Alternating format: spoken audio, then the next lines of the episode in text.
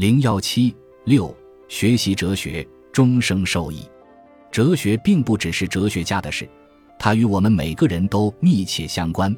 哲学就在我们的日常生活中，成与败，礼与欲，荣与辱，善与恶，生与死。乐极为什么会生悲？好事为什么可能变成坏事？胜利为什么可能导致失败？福祸为什么可以转化？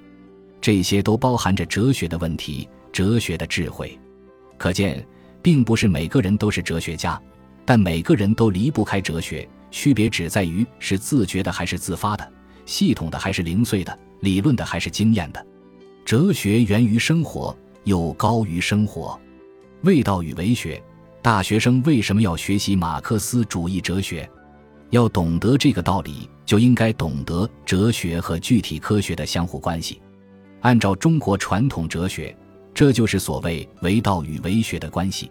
学习专业知识是为学，为学是重要的，它可以增加人的具体知识，使之成为某一方面的专业人才。建设中国特色社会主义需要数以千万计的专门人才和一大批拔尖创新人才，因此掌握专业知识是非常重要的。例如，学物理的可以成为物理学家。学化学的可以成为化学家，学历史的可以成为历史学家，如此等等。我们不同专业的学生都应该认真学好本专业。但是，为学也有其局限性，即它可以把人培养成专门人才，但又可能把人局限在某一专业领域之中。为道，即学习哲学，尤其是马克思主义哲学，可以提高人的精神境界，完善人的知识结构。提高人的思维水平，把自己培养成有理想、有道德、善于辩证思维的德才兼备的人才。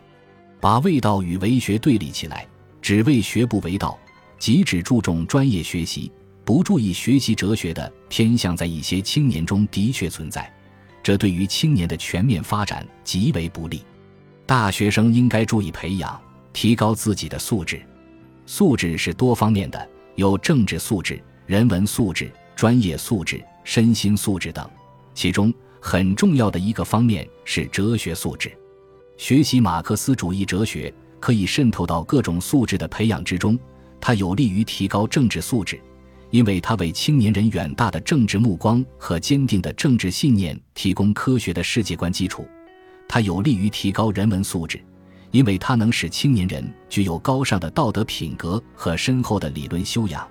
它也有利于专业素质的提高，因为一个善于思维的头脑，远比一个仅仅塞满知识的头脑更有利于专业知识的掌握和运用。